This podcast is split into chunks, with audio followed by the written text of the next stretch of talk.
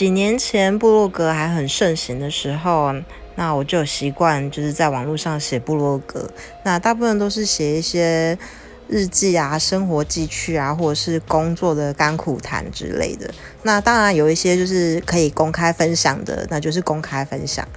然后有一些当然就是一些可能比较阴暗面的，就是可能抱怨工作的事情的，那我就会把它用密码把它锁起来。